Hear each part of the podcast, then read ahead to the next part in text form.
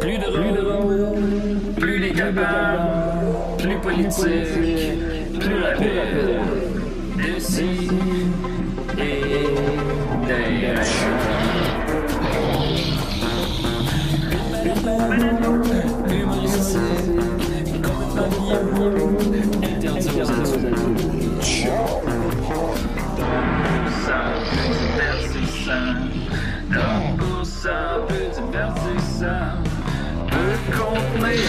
Une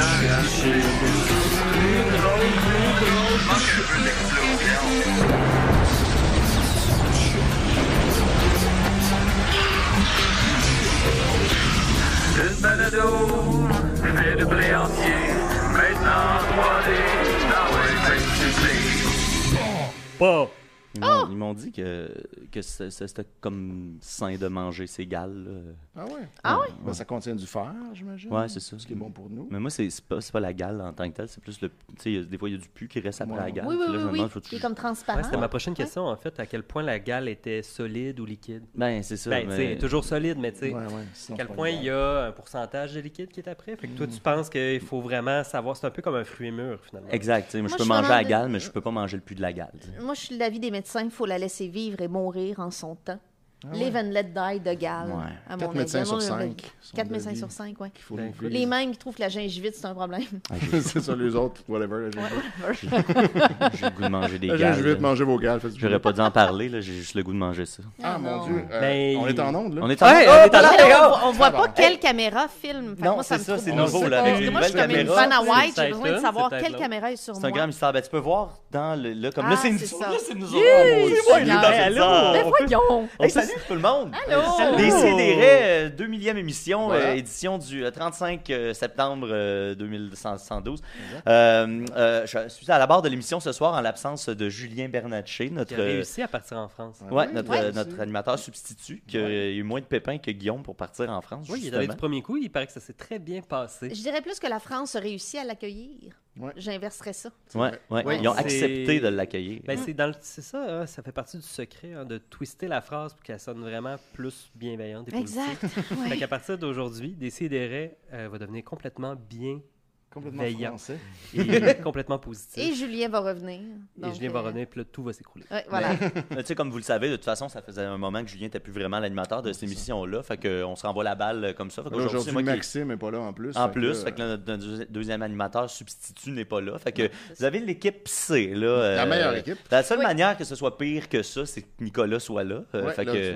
Heureusement, il n'est pas là. c'est ça. Si vous pensiez que ça Il est allait sous forme de tête en plastique. ça, c'est ça ça. profite de C'est un Nicolas. Petit peu lui. Ben, ça a été moulé sur sa tête. Oui, hein, oui. Un peu comme euh, William Shatner et le masque de Michael Myers. Peu de gens le savent, mais ça, c'est inspiré de la tête de Nicolas. Un peu comme la main de René Angelini. Euh. Première chose importante, euh, parce qu'il y a des, des gens qui nous écrivent des fois. Là, euh, Maryse Lafont, elle nous a écrit pour euh, euh, parler du grimpe-singe. Oui, c'est vrai. Ça- euh, juste de même, est-ce que, est-ce que ça vous dit quelque chose, vous autres, euh, tu sais, que vous ayez lu le, le- Ah oui, je l'ai vu, vu, vu. Mais vite de même, si je vous disais grimpe-singe, Joe, si je te dis grimpe-singe, ça te dit-tu quelque chose? Aucune idée, hein? Absolument rien. Mais Attends, peut-être qu'il faut qu'on qu'on médite, en fait, pour trouver la bonne réponse. parce que la dernière fois, on a médité là, avant de, de, de C'est savoir vrai, si c'est vrai, ça, ça aidé. Mais c'est que là, elle nous a écrit, euh, Maryse, euh, j'ai pas le message original, mais grosso modo, elle disait, euh, tu sais, les monkey bars, là, les, les, les, les- les Ouais. jeux pour enfants, mais eux, dans son coin, ils appellent ça le grimpe-singe. Puis elle a découvert que personne d'autre appelait ça de même. Moi, Ouais. j'ai jamais entendu ça non plus, je dois l'avouer. Fait que là, on est dans un. Euh, il y a Quelqu'un qui disait, je pense que c'est toi, Étienne, qui disait que tu avais entendu parler des bars à singes. Moi, ben, c'est ça. J'entendais souvent bar à singe, Qui est comme une des mots traduction littérale. traduction directe, qui est sans doute un anglicisme, puis ma mère serait pas contente. Et là, là, là, là, là, Oh. là. Fait que là, Gilberte, hein? Ça, c'est ma grand-mère. Ah, c'est vrai, c'est quelqu'un d'autre. Mais oui, fait que je sais pas. Mais euh, grimpe singe, j'ai jamais entendu ça. Mais puis moi, je me suis dit, première affaire que j'ai j'ai faite, c'est pas de même qu'on a inventé le sida, le, le là là. Inventé. Ben, Inventé le c'est- sida. on On l'a- l'a inventé de même. C'est émané. Euh, fait que bref, euh, non, Maryse, il y a personne qui sait de quoi Non, tu parles. On n'a jamais entendu désolé. ça avant. Fait que c'est juste local, très local, j'ai l'impression.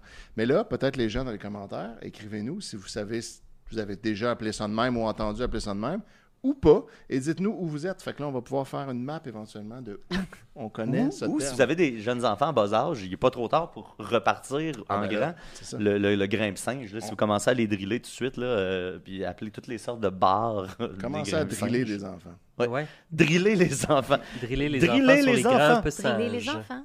Euh, sinon, en nouvelle brève, euh, j'ai mangé 10 bananes et demie samedi matin pour mon contenu Patreon. Euh, Ça, là, ça, c'est dangereux ouais, pour ce qui s'est passé, c'est que j'ai écouté la game euh, des, des Savannah Bananas. Là, là, je suis dans- Il n'y a, personne ici qui m'avait intimidé hein, lors de cette Non, émission-là. non. Moi, j'aurais jamais fait ça. Ok, parfait, genre, ça qu'on est Oh. chanceux. Absolument Hey, pas, on était tu toutes pas l- dans l'émission. Non. Moi, je faisais la modération. par Tu vois, Fait que c'est tu ça, vois ce que c'est ça pour ça donne. C'est pour ça que je me sens à l'aise. c'est ça. Tous les autres ont quitté, T'es humiliés hyper par... vigilant, genre Tu comme là, je vais parler de ben, ça. Exact. De la pression chez les gens cool. C'est ça, c'est que j'ai écouté les, les Savannah Bananas, puis là, je me suis dit, je vais manger une banane à chaque fois qu'ils font un point, tu sais. Puis là, après la première manche, après la deuxième manche, il n'y avait pas de point. Fait que là, j'ai fait, ah, à la place, à chaque fois qu'ils font un, un- un coup sûr, un run, parce que là, en tout cas, je ne réexpliquerai pas les règlements parce que je vais me faire humilier encore. Mais, euh, puis là, à partir du moment où j'ai dit, ah, finalement, à chaque fois qu'il va y avoir un, un- un run, je vais, je vais manger une banane. Mais là, la manche d'après, il y a eu quatre runs de suite. Puis là, à un moment donné, j'ai réalisé que j'y arriverais pas. Là. Puis là, moi, j'avais acheté juste deux euh, régimes de bananes. J'avais juste 10 bananes. Puis là, finalement, il y a eu 11 points. Fait que là, Oh, j'avais vraiment un sentiment d'imposteur euh, de ne pas avoir rempli ma- la condition que j'avais donnée. Oh non. Puis à la dernière seconde, condition.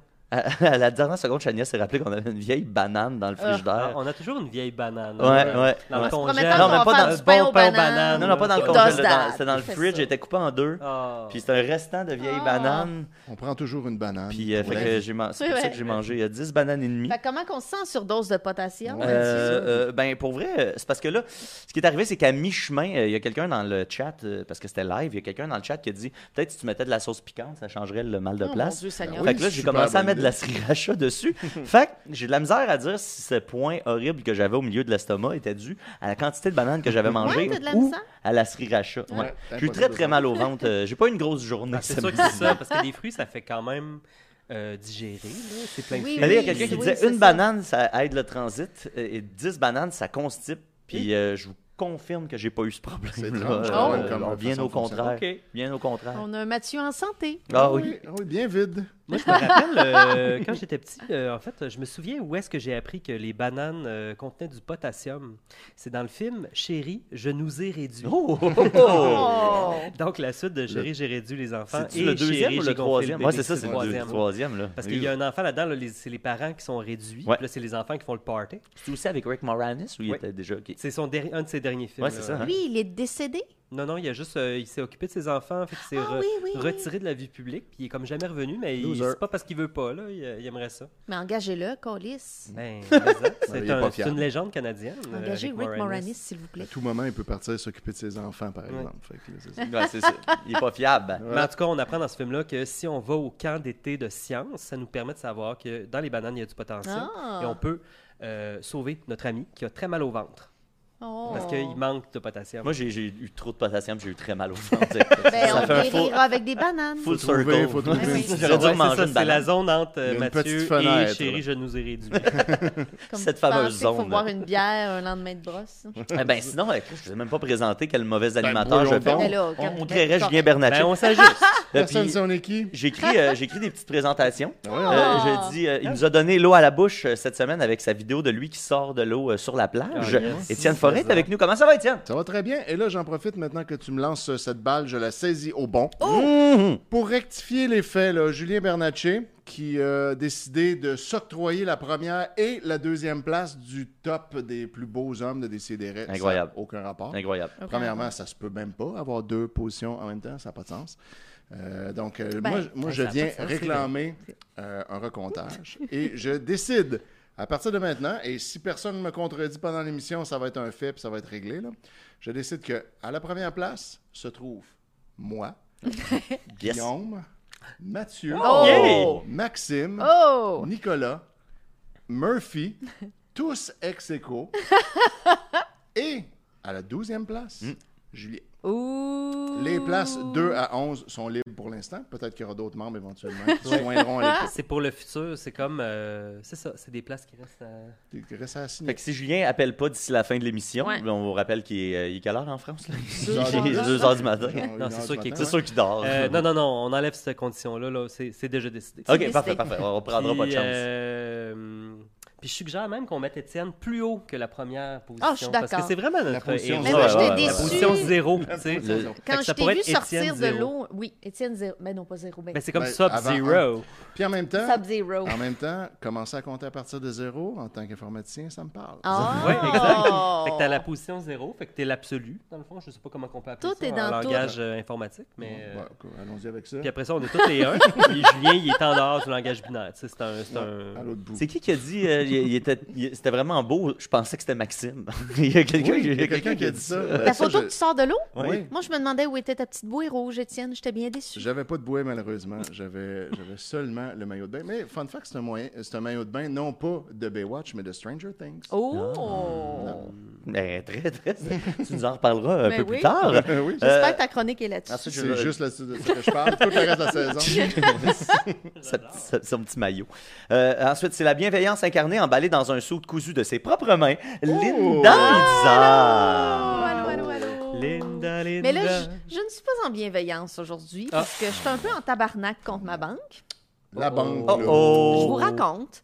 Moi, je suis chez euh, Tangerine depuis des années, que j'aime bien, mais là, eux, ils, ils fonctionnent juste, évidemment, ils n'ont pas de succursale. Ils fonctionnent par photochèque pour déposer des chèques. Et là, moi, je reçois, euh, quand je fais des pubs ou des contrats UDA, je reçois un paiement, un chèque qui est adressé à moi, mais comme in care of mon agente puis l'adresse de mon agente. Et là, Tangerine a décidé que ça ne fonctionne ça plus. pas. Je suis une criminelle. Je ne peux plus déposer mon argent dans mon compte. Alors là, je magasine une autre banque, donc j'attends vos conseils parce que je suis en tabarnak. Ah oui, c'est vraiment pas. Et le problème ne Il se n'y a rien règle qu'on peut pas. faire? Il y a comme... Ils peuvent rien faire pour toi? Ben, la compagnie qui fait le chèque, euh, j'attends de voir s'ils peuvent faire un changement, mais Tangerine ne peut rien faire. Elle, Genre, comme y a refusent. un autre nom que le tien, en plus C'est du tien. terminé. Je dis, ça, ça fait des années que je dépose des chèques sous cette forme-là. Je suis une bonne cliente. Tout ça n'a aucun poids pour Tangerine. Donc, euh, je les envoie formellement chier. Et je cherche une nouvelle banque qui est bien accommodante. Fait que faites-moi vos euh, suggestions. Où est-ce que vous êtes? Où êtes-vous? Puis Moi, qui moi, vous fait le moins chier? ça, puis pourtant, j'étais tout le temps satisfait. Mais j'ai jamais reçu de chèque avec deux noms. J'avoue. Ouais. Ben, c'est nouveau, là. C'est nouveau, cette Ouais, ouais. réglementation. Puis il n'y a rien à faire. Genre, j'ai parlé au gérant du gérant du gérant. Ils sont comme non. Moi, je veux juste, euh, je veux juste m'adresser directement à Tangerine. euh. Hey, Tangerine, tu laisses Linda tranquille, tabarnak. OK? Parce qu'il va faire chaud en tabarnak tantôt, OK? OK. Bon, euh, ensuite, là, euh, ça, ça il, nous a appris que son amoureux Rui pond des œufs comme tous les Portugais. Guillaume Dupuis est avec nous. C'est exact. euh, C'est bien- J'ai bien compris. euh, Euh, oui, oui, c'était ça. Je pense qu'on avait dû. là. C'est une autre affaire qu'on a décidé. Dans le Ils lore. ont des yeux. Personne n'a appelé pour contester. fait Exact. Des Fait que là, on a comme décidé que c'était des ça les yeux. règles. Puis à des on n'en parle plus. pondre les yeux. C'est un, c'est autre layer. Moi je, suis, moi, je suis avec Desjardins, mais c'est Ouais. juste par nostalgie parce que tu sais, j'ai mo- le même folio depuis que euh, je suis Genre en deuxième en- année. Ah. Moi aussi, moi aussi. ouais, exact. OK. Fait que je suis comme, on dirait que je suis pas capable de, de sortir de ça. C'est un peu pour Genre, ça. c'est moi, que- ça comme- a jamais été, J'ai l'impression euh, que je vais tuer l'enfant en moi C'est si je ferme mon de compte l'argent, Desjardins. C'est un peu Desjardins, comme ouais, pour c'est ça ça. que Desjardins est dans les écoles primaires, parce qu'il n'y a aucun esti de rapport quand tu penses à ça. là. Euh, ouais. Ben, c'est C'est pour apprendre aux enfants l'économie. Oui, pour apprendre aux C'est comme un peu. euh, ben, tu sais, moi, j'avais lu la, la bande dessinée sur Alphonse Desjardins. Oui, aussi, moi aussi, moi aussi, j'avais lu ça. C'est bon, là. ça bon. Il y a de l'action. Puis c'est comme toute sa vie, il meurt à la fin. Je pense que c'est comme c'est doux là, avec sa blonde. Je me rappelle plus comment elle s'appelle, sa femme. Madame Desjardins. Je me rappelle plus comment elle s'appelle, mais il y a son portrait à Rivière-Nord dans la Caisse populaire. Il y avait le portrait d'Alphonse et de sa femme aussi. Là. Là, c'est pas, je, je me rappelle plus de son nom. Mais en fait, euh, puis là, je saute euh, du coq à l'âne Oui. parce que euh, tantôt ton histoire de Galles. bon, Oui, pendant qu'on n'était pas en ben, je me demande si je vous ai déjà raconté cette anecdote de mon enfance où euh, j'ai eu une. Ben, c'est pas une Galles, mais c'est une verrue. Ah. Euh, J'avais un espoir que tu parles de France Gall, mais non. Ben, j'aime beaucoup France Gall. On va parler de Denise Véru. Connaissez-vous la carrière euh, allemande de France Gall, où elle chante Oui, des chansons oui. en allemand? Non! Il y a une chanson, c'est... Der euh, Computer. Der Computer, drei. Voilà, Hey, très bonne cette tune-là! je l'adore. Euh, de Richtige Boy. En tout cas, bref, très bonne toute. Puis, euh, mais il y a aussi la chanson euh, Ein bisschen Goethe, ein bisschen Bonaparte. C'est un peu français, un peu allemand. Ah. Fait que, euh, ben, un peu, euh, c'est ça. Donc, un peu Goethe, un peu Bonaparte. Je la Ben ouais. très cute, très bonne tune. J'ai réussi à dévier les verrues. Dévier les verrues. Oui. Mais euh, parlant de. Galles, je pense à Véru. Qui dit Véru dit Connaissez-vous Est-ce que je vous ai déjà parlé de Sœur Fernande? Non. Non. Mais j'aime déjà cette anecdote. C'était une professeure, c'est une des dernières religieuses qui a enseigné comme à l'école secondaire à Rivière-Nord. Mais je sais pas si c'était comme. euh, en tout cas, bref, elle enseignait là, puis c'était une religieuse, puis à un moment donné, elle est partie à Rimouski, euh, dans le, le couvent Rimouski, j'imagine, je sais pas ce que. finir ses, ses- ses jours de religieuse. Mais euh, ça, Fernande, l'affaire, c'est que son don, c'était d'enlever Véru. Puis. euh, Son don de sœur, Son don de sainte. de vie. Parce que, tu sais, elle devrait être canonisée. Oui, à cause qu'elle Parce les- qu'elle a fait, fait des miracles fait des miracles. Exact. Wow. Ben, avant sa mort, elle en a fait. faut qu'elle en fasse après pour être canonisée, c'est ça l'affaire. Ah. C'est ça. C'est ça qui rend ça très difficile. Ben, en même temps, c'est Ah. dur. déterminé, là. C'est sûr quand ton talent c'est d'enlever quelque chose. Fait que tu sais, tous les gens qui n'ont pas eu de verrue, est-ce que c'est est-ce Ben, que c'est si- grâce si, à mettons, toi, t'en as, puis tu l'as pris, puis que ça te l'enlève, là, tu pourrais dire, et voilà, c'est une Ah. preuve. Ah, ok, Là, ben, faut que je- ce soit le Vatican qui Mais c'est parce qui qu'elle est tellement bonne que j'ai jamais eu de verrue après ça. Avez-vous Mais- déjà eu des verrues? Oui. Oui. Oui. Oui, Jamais eu ça. jamais eu ça. fois Moi, ou juste deux? une fois. Moi, elle était sur le, le bras ici, puis j'étais dans un... En fait, ce qui est arrivé, c'est que, bon, ça faisait longtemps qu'elle qu'elle a enlevé les verrues aux gens. Euh, puis là, je vais vous expliquer comment dans pas long. Oui, c'est ça que j'ai hâte de Parce savoir. que euh, quand j'étais jeune, à un moment donné, en fait, là, ça faisait longtemps qu'elle avait pris sa retraite de professeur, puis elle était au couvent à Rimouski. Puis moi, un été, je suis allé euh, au camp de jour euh, pour apprendre l'anglais, John Hag McDonald. C'était comme un, un camp de jour. qui C'est bon Johnny. C'est nos billets de oui, 10 oui, piastres. c'est ça, c'était cute. Puis j'ai plein d'histoires à raconter sur aussi ce camp de jour-là, parce qu'il y a eu une, un épisode d'hystérie collective assez mémorable dans ma vie. Mais euh, je vais pour l'instant parler de Sœur Fernande, parce que en fait, mes parents, après le camp de jour, se sont dit Ah, ben il y a encore sa verrue, on va l'amener voir Sœur Fernande, elle est à Rimouski. Pendant qu'on est Fait que là. là, on lui a dit salut, elle est sortie dehors, euh, a- elle a jasé un petit peu avec mes parents, puis après, ce qu'elle a fait, c'est qu'elle a frotté sa scène. Euh... Hey, c'est trop là-dessus! Mais elle a frotté une scène noire! Une scène de sœur. frotté sa propre Ça scène! sonne bien noir. Oh Ouais, my god, noire. Comment je fais ça? Sainte Vierge! Ouais, ouais. Ça n'a pas de crise de bon sens. C'est peut-être pour ça qu'elle est pas sainte. La finalement. petite Oh my scène god, de là, Chris. Fernande. Hey, c'est sûr que ma verrure Hey, pousse demain. N'hésitez pas à faire vos meilleurs mimes de Oh la my petite God. scène noire de Sœur Fernande. qui se frotte ses verrues. Oh, mais elle était tellement Des fine. Là, je la. Ah, là, je la, malgré pas, moi, je la ça, traîne. ça la rend pas moins fine, au contraire. Guillaume. My god, elle est très fine. Apportez-moi vos enfants pleins de verrues. Oh my god, je me remettrai jamais de ça, mais j'adore. En tout cas, elle a pris une petite scène noire, non pas sa propre scène. Et euh, elle l'a frotté sur ma verrue. OK. Mais ça, théoriquement, C'est n'importe cute, Cute l'histoire au départ! L'ima- L'image est parfaite. Ouais, mais- c'est ça. Oh Continue, god! Est-ce qu'elle prononçait des mots magiques? Non, non, elle fait juste. Elle faisait juste faire ça. Ben. Elle l'a juste frotté un petit peu. Elle l'a pitché dans le gazon, puis elle a dit pense-y plus. OK. Puis là, deux jours plus tard, j'avais plus de verrue. Wow. Wow. Ah, bah ouais. Fait que ça a marché, ça a La marché. dans le gazon. t'as-tu réussi à, C'est pu- à pu y penser? dans le gazon. oui. Puis euh, c'est c'est pareil que c'est la clé hein, depuis y penser à la verrue parce que ma, ma collègue euh, Il au faut le cégep, penser. euh, ben, justement, elle et sa soeur, quand ils étaient jeunes, avaient chacun une verrue sur l'orteil. Oh. Puis ils sont allés voir quelqu'un qui enlevait les verrues, puis qui a fait à peu près le même principe, qui leur a dit la verrue va partir si tu la regardes plus. Sont-tu rentrés comme l'orteil dans la scène du guérisseur? Je sais Les deux pas. en hein. même temps. Ah, ben, dans le fond, Ça c'est peut-être juste le cuivre qui. qui, qui qui? euh, les je sais verrues. pas s'il a frotté une scène noire sur la- les verrues. Sauf que l'affaire, c'est que ma collègue, elle, euh, elle a réussi à pas regarder sa verrue, mais pas sa sœur. Puis sa sœur a gardé sa verrue, mais elle, elle, sa verrue a disparu. Wow, c'est très biblique, là, ça, comme genre de. Très. Ben, écoute, il y a quelque chose dans les verrues que tu fais que si on, si on enlève tout l'épisode sur la scène qu'il faut Oui, frotter, Eh, là, c'est pas possible, mais Ça, on c'est peut la seule essayer. chose que je retiens, Ça ne sera pas possible, Guillaume. ben écoute, c'est comme, écoute, faut, euh, c'est ça dans la vie, je dis des affaires, là, puis euh, c'est Mais je, je me suis- au, re- au resto de comme- ma famille en Suisse, il y avait le numéro sur un frigo, il y avait le numéro d'un gars que si tu saignais ou tu te brûlais, tu l'appelais. Puis, Puis ça guérissait plus vite. Ça, j'ai déjà entendu ça aussi. Ouais. Ouais. Comme un Les genre de qui- fou du il village. fait une là, affaire à distance, puis là, il arrête le sang. Oui, oui, oui. Ouais, on dit tout virer fou, Calis. Ben, Hey, ben, j'ai une amie qui, con- qui est conseillère parce qu'elle communique avec les animaux. Puis elle peut le faire à distance en regardant une photo de ton animal. Wow. S'il y a un problème, elle peut entrer en communication avec l'animal juste avec une photo. là, calme-toi. Non, non, non, non, c'est pas de même. C'est que l'animal lui dit. C'est quoi son problème, C'est quoi le problème? Puis d'habitude, c'est- c'est euh, c'est plus par rapport au propriétaire, tu sais, que, Ouais. que- qu'il le traite mal ou qu'il pense pas, ou etc. Puis Mais entre c'est autres affaires qu'elle a faites, c'est euh, de- un chat, c'est une madame qui avait un chat, puis elle la connaissait pas. là. Elle est allée le voir, elle a checké le chat, elle a communiqué avec le chat, puis elle a dit à madame Est-ce que vous avez comme un ex amoureux qui vient faire des, des tours des fois? Puis elle était comme Oui Puis elle dit Le chat l'aime pas, ben, ben. Elle- le chat trouve que vous êtes un petit peu trop. euh, Méritez mieux que ça. vous pensez trop à votre, votre Wow. ex, puis il n'y a pas une bonne place dans votre vie, puis votre chat s'inquiète pour vous. Wow. Wow. Très spécifique. Oui. Ben, il a aussi dit ben, descends la litière au rez-de-chaussée, elle n'aime pas sur mon tente. Ah, wow. Ah ouais, bon, là, ça, c'est J'adore. plus chat. En show-related. il y a, il y a- il y a ça euh, qui se passe à distance. Hey, ça en passe Aïe, des aïe, aïe. affaires en sur, sur cette note ésotérique, euh, Guillaume, euh, ça te tente-tu? Ça te si ça tente-tu? me tente, ça, Ouais. Ben, Ça ça, te tente-tu? dépend de quoi, parce que là, je veux pas dire des Ah ouais. niaiseries encore. Guillaume, montre-nous ta scène. Euh, Let's Yeah! go, mon Joe! Puis je vois non loin de moi un garçon qui aime beaucoup tout.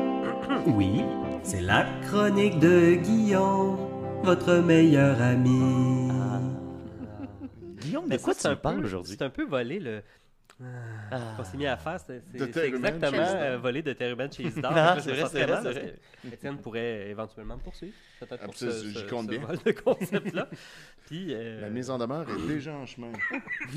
Mais là, je, je l'avoue que ça s'inspire de ça. Fait que- Fait que faute avouée à demi pardonner. Exactement. Fait que je pense que tu sais, on s'en parlera plus tard. Mais là, attends, le soupir de bonheur appartient pas à Terry Euh, oui. Euh, Je Je pense que ça fait longtemps que l'humain fait Si c'est répété plusieurs fois, là, euh, au Ah. même moment, après une tourne, tu sais, il y a quelque chose qui fait que. En début de chronique, ouais. En Ouais, tout cas, bien vu à. Regarde, à je ne pas là-dessus parce qu'on a un choix à faire, mais on s'en reparle après moi, je mets ça l'émission. dans les mains de mes avocats. Hey, connaissez-vous vos homonymes hein, Des gens qui s'appellent comme vous. Moi, j'en ai à peu J'en près connais pas. une, puis c'est une tabarnak. Oh vrai. non! Non, c'est pas vrai. Oh my god, Non, j'en connais une pour vrai. euh, J'en connais une pour vrai, oui. Ok. C'est une compositrice de musique, j'imagine, classique. Puis, Oui, quand euh, on cherche ton nom, on tombe ben, sur elle. oui, puis son site était plus actif, puis j'ai demandé si je pouvais avoir le nom de domaine, puis elle m'a dit non. Ah, ben, fait que c'est une tabarnak pour vrai. oui, je La- veux. Non, mais. euh, Un oui, voilà. Linda!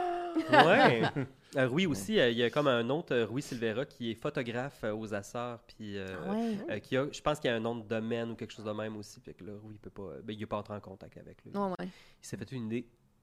Mais euh, moi, euh, j'ai- quelques homonymes parce que Guillaume. Dupuis, peut-être que Linda Bouchard aussi, ça peut être fréquent, je sais pas à quel point, mais Ben, Bouchard. c'est plus des dames qui vont être, mettons, dans la cinquantaine, soixantaine, à un point tel que, mettons, tu sais, je vais à la pharmacie puis je me fais faire une prescription. Le pharmacien va faire comme.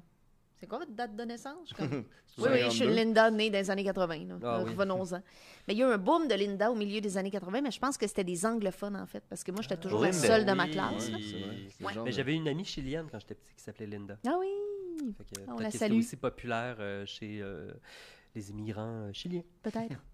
Euh, mais, malgré tout, j'ai quelque chose à dire sur les Guillaume Dupuis. Parce qu'il y, en a- il y en a vraiment pas mal quand même. Là, quand on Sont-ils nice euh, en règle générale? Je pense que oui. je les connais pas. Mais en tout cas, il y en a quelques-uns que j'ai rencontrés, puis je peux vous le dire. Euh, entre autres, par exemple, euh, euh, Guillaume Dupuis de Gaspé, qui a mon âge exactement. Wow, Puis qu'on était tous les deux, euh, on, était à, ouais, ça, on était à 20 minutes de distance de voiture, mais on s'est jamais vraiment parlé. Je pense pas que j'y ai déjà parlé à ce gars-là. Mais euh, on était tous les deux inscrits au judo. Euh, ça fait que quand on participait à des compétitions euh, régionales, ben, il y avait toujours Guillaume Dupuis, puis là, il nommait le nom de notre père pour nous différencier. Ah, voyons, c'est Fait bien que ça. lui, c'était Guillaume Dupuis Magellan, moi, c'était Guillaume Dupuis Charles-Auguste. Fait que là, il y avait Ah. cette grande différence. Mais je l'ai jamais connu, fait que je sais pas si... ben, Deux fils gars- d'explorateurs. c'est Oui, comme un prérequis. c'est cute, pareil. Mais c'est un gars blond sportif, euh, donc on est vraiment euh, très différents. Euh, mais euh, je me suis dit que. Ben, c'est pas ça. Ben, j'ai marché beaucoup cet été. hein. J'ai fait plusieurs pas. Tu vois? Parce que j'ai voyagé. Fait que je suis un peu sportif, finalement. là, euh, c'est ça. J'ai fait quelques. J'ai décidé de faire un petit top 5, en fait, là, des, Gui- des Des Guillaume Dupuis étrangers. Des On meilleurs Guillaume on Dupuis, je trouve. crier numéro 5? Numéro 5, oui, si vous voulez, on peut commencer immédiatement par le numéro 5. Alors, en cinquième position, j'ai décidé de mettre le Guillaume Dupuis qui a voyagé en Israël en 2015. Parce que je trouve ça drôle, parce qu'un de mes meilleurs amis, c'est Israël Trudel-Denis. Euh, et euh, quand je suis tombé sur cet article-là en 2015, j'ai automatiquement pensé à lui en me disant Regarde, un article sur nous deux. Ah. Euh, fait que c'est un article de la presse qui s'appelle L'Israël avec Guillaume Dupuis. Euh, mais malheureusement, bon, euh, la seule trace qui reste de cet article-là, c'est euh, en fait le post que j'ai fait sur la page Facebook d'Israël en 2015 où ce que j'ai dit Regarde Puis euh, finalement, quand on clique dessus, l'article n'est plus disponible. Oh non! Fait que là, on peut pas lire ce qu'il a fait, mais il y a des photos de lui, de Guillaume Dupuis, qui voyage, puis il est comme habillé en, en explorateur des régions désertiques, là, avec Oh. des pantalons bouffants de, de, de, Du pâle, des de- couleurs pâles. Oui. Il y, a comme- il y a quelque chose là-dedans qui est euh, assez fascinant. Fait que je mis en- en cinquième Les position. Touaregs. Je pensais pas que les Touaregs allaient se misser dans cette chronique. un, peu, un peu à la Touareg. Donc, euh, Faut toujours les attendre dans le détour. Ben oui, c'est ça. il faut que je me retienne pour pas sauter d'un sujet à l'autre sans arrêt, parce que mon cerveau fonctionne comme ça. Je peux pas parler des Touaregs. C'est pas le temps. Parce que là, je suis en train de faire un top 5. Là, euh, c'est mon top 5. Mon, top, mon, mon quatre- à quatrième position. Numéro 4! J'ai décidé de mettre l'haltérophile Guillaume Dupuis. Ah, Euh, donc, euh, c'est quelqu'un qui avait, selon un article de la presse, euh, 30 ans en 2008. Fait qu'il y a euh, à peu près... euh, 15 plus que 45 ans. Ouais, c'est ça. Il y a 8, 7 ans de plus vieux que moi. Donc, euh, euh, fait que c'est un haltérophile. Euh, en fait, donc, dans l'article de la presse, on parle de la relève euh, de l'haltérophilie au Québec. Euh, on apprend que Guillaume Dupuis fait 5 pieds 10 pouces, pèse 255 livres. Euh, c'est, Bien bon. je suis pas si loin de tout ça, tu sais, dans le fond. Guillaume? Euh, Haltérophile, là, ça veut dire en même temps quelqu'un qui aime beaucoup les haltères. Il a capote. Ouais, c'est ça qu'on dit? quelqu'un qui tripe sur son sport. Oui, c'est ça qu'on dit, mais je réalise que Ah, ça a ouais. comme une double signification. L'haltérophilie, est- c'est comme la pédophilie des haltères. la- c'est ça, genre, oui. j'aime beaucoup les haltères. Pensez-vous qu'il doit avoir ce kink-là quelque part? Ben, ben, il, doit avoir la pédo-haltérophilie quand t'as juste les, t'aimes juste les Oh! petits poids. Non, mais attends, moi, j'imagine quelqu'un sur son profil T- Tinder qui est écrit « Je suis haltérophile », puis là, ça fait comme « Ah, il va être musclé, mais finalement, juste se frotter- Il fait juste se frotter avec Ouais, c'est il ça. frotte en, c'est comme ses haltères des ou quoi? dumbbells. Ça serait bench puis bande. Ouais. Bench que- puis bande. Ça a l'air d'un genre de podcast. Bench Ouais, c'est ça, on, est, on est rendu là, là, je pense, dans, dans le, dans le monde des podcasts My de mascu. Bench. Benché et bandé. Au début de ma cinéphilie, j'étais très fan de David Cronenberg. Puis il y a un de ses films qui s'appelle Dead Ringer, mais en français, ça s'appelle Alter Ego, comme l'expression quelqu'un qui a un alter ego. Hein. Ouais. Euh, puis je l'avais demandé au club vidéo à Gaspé s'il l'avait. Puis là, Oh la fille qui travaillait au club vidéo, avait, elle comprenait mal ce que c'était, dans le fond, le titre. Puis là, je disais alter ego. Puis elle disait comme des altères égaux. Et go! Puis là, j'étais gêné, parce que j'étais très gêné à l'époque. Puis là, j'étais gêné parce que je me disais peut-être qu'elle pense que j'aime les haltères, puis que je suis un Et sportif, qu'il veut voir des cassettes de sport. Puis là, j'étais comme, non, non, c'est pas moi, c'est un film avec deux jumeaux qui sont, chi- tu sais, qui sont chirurgiens. puis là, ils sont en amour avec Geneviève Bugeaud. En tout cas, Oh. donc, euh, c'était ça mon cri du Ah, cœur. J'imagine le petit Guillaume anxieux à cause de. Ah, j'haïssais, même si c'est comme ça aurait pas été grave tant que ça qu'elle pense ça, mais j'haïssais être comme mal compris, Ouais, ou ouais, que ouais. le monde pense que je suis quelqu'un d'autre. Ah, moi, Ça j'ai une stressait anecdote beaucoup. traumatisante. de- on est allé au secondaire à un enregistrement de télé de, de TNM, là, T- T- le, can- non, euh, le, le canal des CNM, le canal des nouvelles modifiées Ah oui, euh, avec ah euh, Martin Petit, Petit. dans le temps. Puis là, et tu sais, il y, a- il y a les moniteurs. Ah, euh, les Gingras Gonzalez. Ouais, les- la- la- l'après-Gingras Gonzalez. Puis là, il y a les moniteurs en haut. Puis moi, j'étais là, puis euh, euh, pendant une pause publicitaire, ben, il- les pauses, ils jouent pas dans les moniteurs, tu sais. Puis moi, j'ai voulu faire une joke à l'animateur de foule, puis j'ai fait comme, euh, hey, pouvez-vous nous montrer les pubs, tu sais? Puis là, tout le monde a ri de moi, tu sais. Oh. Mais moi, c'était un gag là, que je faisais, là, très Tout le monde conscient. pensait Puis que t'étais tout le monde- toi. puis là, après ça, tout le monde faisait. Ah non. Je disais, non, mais c'était une joke, oh, c'était une joke, Ouais, c'était une joke, là. Hey, J'en Ah, suis encore mal, Je comprends, ça me stresse, là, ça me stresse. là. Ah. J'haïs ça. Ben, j'aime mieux ça maintenant, mon anxiété, maintenant que je suis un adulte. Euh, donc, euh, ce Guillaume Dupuis-là, euh, à 25 ans, a décidé de devenir bodybuilder. Euh, il l'explique dans l'article J'ai commencé un entraînement. Un jour, je me suis imaginé en petit maillot devant des centaines de personnes à montrer mon corps. Fin de la citation. Ça commence donc, ça, c'est dans l'article. Le lendemain, c'est en apercevant Hugo Girard tirer un train dans un championnat mondial qu'il a finalement décidé de se lancer dans l'aventure. Donc, euh, je trouve ça très inspirant comme euh, histoire. Fait que je pourrais. Bravo, Tu sais, Guillaume. je me dis que tous ces, ces On tire homonymes-là, en toujours fait, un train on tire toujours un train avec Hugo. Girard. pour le. C'est ça, pour la vie, pour devenir Guillaume Dupuis. Puis euh, je me disais, c'est comme des versions de moi un peu, comme qu'est-ce que j'aurais pu devenir? J'aurais Ouais, pu devenir euh, Guillaume Dupuis, l'haltérophile, qui va louer le film Alter Ego, le vidéo à Gaspé. Alter Ego. Ego. Go. Des joueurs de Go qui font des, exact, Ah, wow. c'est ça. Le go. des curls en même temps. Exact. Euh, troisième position? Numéro Wow. Toi! Euh, Guillaume Dupuis, peintre décorateur. Oh. Celui-là, c'est intéressant parce que je l'ai déjà rencontré. Euh, parce que j'ai travaillé à la boîte noire C'était pendant. déjà peindu, décoré? Non, il m'a jamais peint, il m'a jamais décoré, ni l'un ni l'autre. Euh, C'était un client de la boîte noire dans le temps, euh, puis euh, j'avais déjà remarqué que son site web existe parce qu'il y a guillaumedupuis.com et c'est sa page de peintre décorateur et il y a quand même un CV assez impressionnant. Donc, on parle de sa fiche académique, là, c'est sa biographie euh, sur son site web. Le parcours professionnel et sa fiche académique impressionnent, mais ce qui provoque l'admiration, autant pour Guillaume Dupuis, c'est sans conteste les fruits de son art. Faux bois et faux marbre, patines chiffonnées, répliques du ciel toscan ou trompe-l'œil subtil. Quel que soit l'effet recherché, le résultat est toujours confondant. Ah. Après trois C'est beau? Euh, oui, C'est non. ouais, Ah c'est oui, comme un gars qui a, tu sais, euh, dans le fond, euh, qui, qui restaure des, des églises avec du marbre. là, tu sais, je vraiment jugé que ça serait laid. Ah Je oui, sais pas hésité de Ben, tu iras checker, tu me diras ce que t'en penses. Non.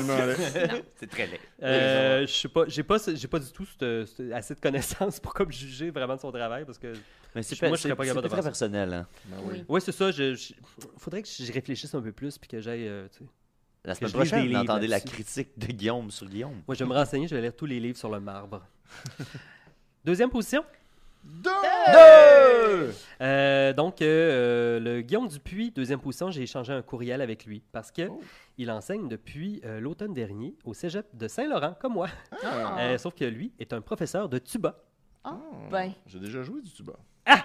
En secondaire 2, Aïe, aïe, aïe, tout est dans tout. dans l'harmonie du collège. Ça marche Oh. parce que là, Guillaume Dupuis joue du tuba. Là, je m'appelle Guillaume Dupuis, je suis à côté de toi. T'as déjà joué du tuba. Là, je c'est me rappelle comme. encore du doigté de la Est-ce que c'est la Aïe, définition de quelque chose a- qui marche? Je suis pas certaine. On devrait faire. Qu'est-ce que tu penses que ça marche pas ce que je viens de dire? Je pas. Non, non, mais pas-y, c'est comme tout, tout C'est fait. exactement une chose qui marche. Ça marche comme je vois pas ce qui marche pas là-dedans. là. On s'en parle plus tard. Ça marche au point que je vois pas ce qui marche pas. Ouais, c'est ça, je vois absolument pas de quoi tu parles. Donc euh, euh, là, tu bats super, tu sais, puis je me suis dit, je vais le mettre deuxième position parce que c'est intéressant d'imaginer ma vie. Quelle, quelle aurait été ma vie si j'aurais été joueur de tuba et que j'avais eu Oh, quelqu'un d'autre qui s'appelle exactement pareil comme moi puis qui jouait aussi du tuba Vrai. dans la même ville.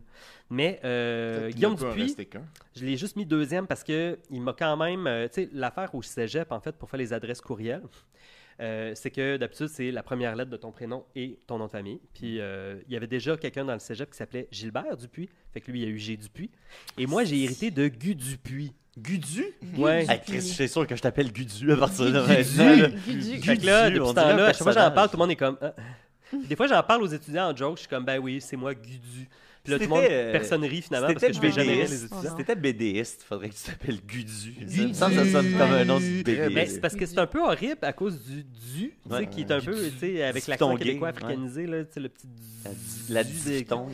Fait que là, ça fait que, euh, tu sais, Gudu. Gudu, c'est Gudu. C'était français, ça. Gudu! Bon, c'est ça. Si j'étais Gudu, ce serait super. Gudu nous a fait une bonne euh, bande À dessinée. l'université, euh, le- les, adresses email, c'était les six premières lettres de ton nom de famille et les deux premières lettres de ton prénom. Puis j'avais un collègue qui s'appelait Sylvain Croteau, fait que lui, ça faisait Crotte Easy. Et on a bien ri de lui tout au long du bac. Ça n'a pas de bon sens, tu sais. Je veux dire, il faut que les gens qui travaillent dans des centres de technologie comprennent que, tu sais, tu peux pas faire comme des agencements de Non, lettres, ben, ça, se veut rien dire. Nous autres, que- notre ami euh, de Valleyfield, David Monpetit, sur ses cartes, c'est écrit démon. Là. Ah, ça, wow. c'était quand même cool. bon. Ah, ça, c'est Ouais. nice. Je pourrais- dois me faire la gardienne du temps. Oui, ben c'est déjà au top ça. 1. Top Ah 1. Oui, ok. Ben, c'est juste, je veux juste dire que euh, Guillaume, l'autre Guillaume Dupuis qui est arrivé après moi, lui, il a eu Guy Dupuis, tu sais, en commercial. Ah fait que oui. ça, ça aurait été mieux pour moi. J'aurais plus aimé ça que. Gudu. Mm. Mais euh, trop tard, j'aurais jamais rien de ça. Donc, euh, euh, en première place. euh, alors, euh, en première place, on a quelqu'un de, de- de- qui a quand même là, un, un parcours assez impressionnant Oh, parce oh. que il a été nommé Mr. Rubber Montréal en 2018, Mr. Robert. Ainsi que Mr. Rubber International en cause des- 2022. À cause des pneus ou des condoms? Euh, non, parce qu'il adore le cuir. Ah, ok. Et c'est c'est quelqu'un qui fait des concours de, de- de gens qui ont le, le fétiche du cuir. Donc le cuir. dommage. mais Le rubber, c'est cuir, du mais caoutchouc. c'est du caoutchouc, Ouais, hein. c'est du caoutchouc, mais d'habitude, rubber dans le milieu. eh là, je sais pas, je dis pas n'importe quoi, là, comme l'affaire de la double pénétration, puis que là, tout le monde arrive. là. C'est. là, attendez, là. Mr. Rubber, c'est comme, tu sais, le rubber, c'est d'habitude le kink avec, c'est Ouais, pas ouais, juste du caoutchouc. tout ce qui fait- C'est tout ce qui est PVC, tout ce Ouais. qui est. Là, je dis pas n'importe quoi. Ouais, ouais, là, ouais. je Je sais suis pas, je vinyle. Les matières. Là, plastiques. il fallait que je réfléchisse. Ouais. Là, j'ai eu un moment Les de panique. extensibles. Ouais, Fait que ouais. c'est ça, c'est des matières extensibles qui sont très populaires dans la communauté LGBTQ+. Parce que Rubber. euh, c'est ça, c'est comme c'est serré, euh, c'est doux, euh, ça moule le corps, euh, Ah. etc. Donc euh, on voit à peu près là, qu'est-ce qu'il fait. euh, Puis lui, c'est. Julien, Julien, il aime ça, c'est sûr. On en parle souvent. Il écoute même pas, puis il est bandé. Ben justement, il serait content. Peut-être qu'en ce moment, il est bandé. euh, sans nous écouter, Puis à peut-être l'âge qu'il dort, puis là, il y a comme une érection spontanée pendant sûr son sommeil. pas, parce que. Non, ça, c'est ça. ça. Julien, à la place que ses oreilles cils, c'est comme c'est lui qui qui bande. Voilà. Fait que euh, je l'ai mis là parce que, tu sais, euh, en général, quand tu fais des recherches sur Google, c'est pas mal lui qui apparaît en premier dans Google Images. C'est vraiment le Guillaume Dupuis le plus populaire. Ah. Puis euh, aussi, ben c'est ça, il y a des, des prix incroyables. Là. Mr. Rubber international. Tu sais. Moi, j'ai pas de prix international dans la vie. Là. Lui, oui. Puis Ah. c'est un Montréalais, il a mon âge, euh, on a des amis en commun. Tu sais, il y a comme un. Ah. Mais c'est vraiment comme un miroir. Je me sens un peu comme Toto le héros, hein, le film Oui, sur oui, le oui. voisin qui a été échangé avec quelqu'un d'autre. Lui, il a la vie, en fait, là, que je n'ai pas eue. C'est Parce vrai. qu'il devient une vedette internationale euh, qui tripe sur le cuir. Ouais, c'est ça. Ben, le cuir, le rubber, Le rubber. PVC. Guillaume, ça. Fait que Ah oui, c'est ça, c'était ma, ma grande sélection de Guillaume. Ça a Ben, pris merci, vraiment Guillaume. du temps. Écoute, on est déjà à 34 Ben minutes ça va, une seule chronique. Puis euh, Miguel euh, de Plante dit on peut lire la définition de plusieurs kinks différents dans le petit rubber. Ah! Et là-dessus, on y va avec euh, Linda Pizza. Ah, Linda, Linda, my Linda, Linda, Linda, I love you. The magic of your eyes, the spirit of your soul, the presence of your love, my whole life through. Je- Voyons, Ah, trop oui. Trop d'éléments. Alors moi, je vous fais des petites suggestions de lecture. J'ai fait des lectures cet été, mais évidemment rien de léger, hein, parce que je lis pour le travail. Donc euh, j'ai retenu euh, ce que j'avais même aimé le plus lire dans les dernières semaines. Je sais, est-ce que cette caméra-là est ouverte? Je suis Ben oui, ben oui, déstabilisée. c'est bon, c'est bon. On le voit de- devant nous. Oh Seigneur! Alors, euh, on commence avec un roman qui est un classique. En fait, c'est sorti en 1995-96, je crois, mais quelqu'un l'a demandé à la bibliothèque à la BANQ pour les gens qui ne voient pas. Ah, c'est comme Et- ça que ça marche, c'est par demande? C'est surtout par Quand demande. demande, ouais. Il y a des nouveautés qui sortent, mais aussi des demandes, des demandes populaires. attends, est-ce que ça veut dire que euh, ça reste dans les archives de la bibliothèque, puis il y a d'autres personnes qui peuvent emprunter ton roman? Absolument. Fait que moi, je pourrais t'écouter? non, oui. tu pourrais pas parce que c'est réservé exclusivement, Ben comme je dis dans la pour laisser narration, aux gens qui ont, je trouve ça horrible, mais on dit une déficience perceptuelle. Je comprends pas qu'on dise encore tu ça. Oui, il faut Ah que je ouais, le ok, dise. Euh, dans la présentation du livre, dans le document audio. Donc, je dis que c'est réservé à ces personnes-là. Euh, Ouais, ben puis, vous et moi, je peux même pas Mais c'est de la censure, Ben oui. ça? C'est de la censure. C'est pour leur laisser plus euh, la, la chance de l'avoir. inversé. C'est comme quand tout le monde prend le, le menu végétarien, là, tu sais, puis euh, là, les végétariens, ils n'ont plus de burgers végétariens, Mais finalement. c'est ça.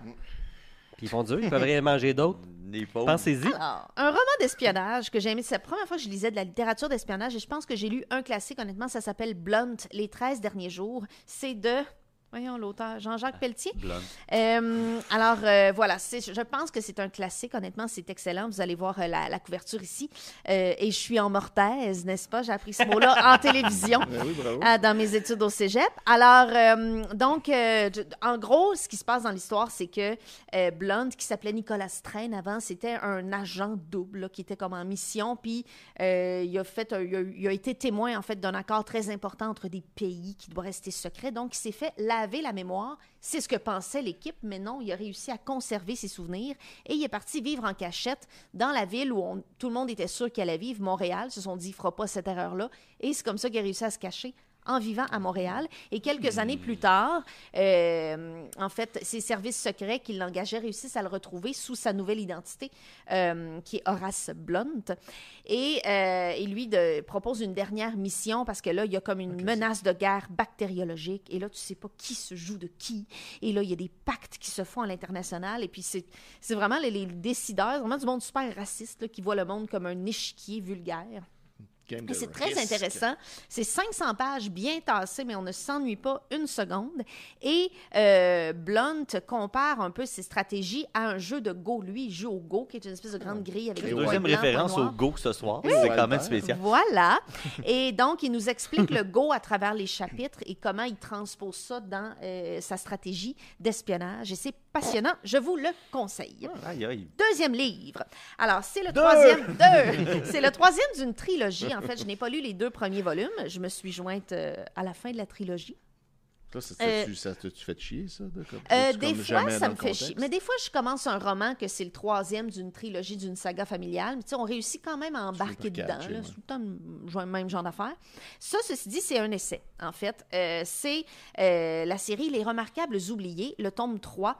Euh, et donc, le premier tome, c'est écrit par Serge Bouchard, qui était anthropologue, auteur, et euh, sa conjointe Marie-Christine Lévesque, qui était auteur aussi. Ils sont décédés, en fait, elle en 2020, puis lui en 2021. Rest in power. Rest Power. Et ce qui est triste, c'est que sont morts avant la révision de leur propre livre, en fait. Donc, l'éditeur a C'est fait plein de fautes. C'est plein de fautes. Les marges n'ont pas d'allure. Pas lisible. On comprend rien. Des notes à main. Ah, des- Il y a des, des spots de café. Ça gosse. Des Mais- spots de café. Et donc, ils avaient écrit le tome 1 qui était Elles ont fait l'Amérique sur des femmes exceptionnelles qu'on ne connaît pas nécessairement dans l'histoire de, de toutes les Amériques. Là, on parle évidemment nord, sud, centre. là. Et euh, ils ont couru l'Amérique, des histoires de coureurs des bois. Et ce tome 3, c'est en fait euh, Ils étaient l'Amérique. Donc, vous pouvez voir la couverture ici. C'est sur des, de- de- des Colibri. personnes, en fait, des Premières Nations, des personnages clés des Premières Nations.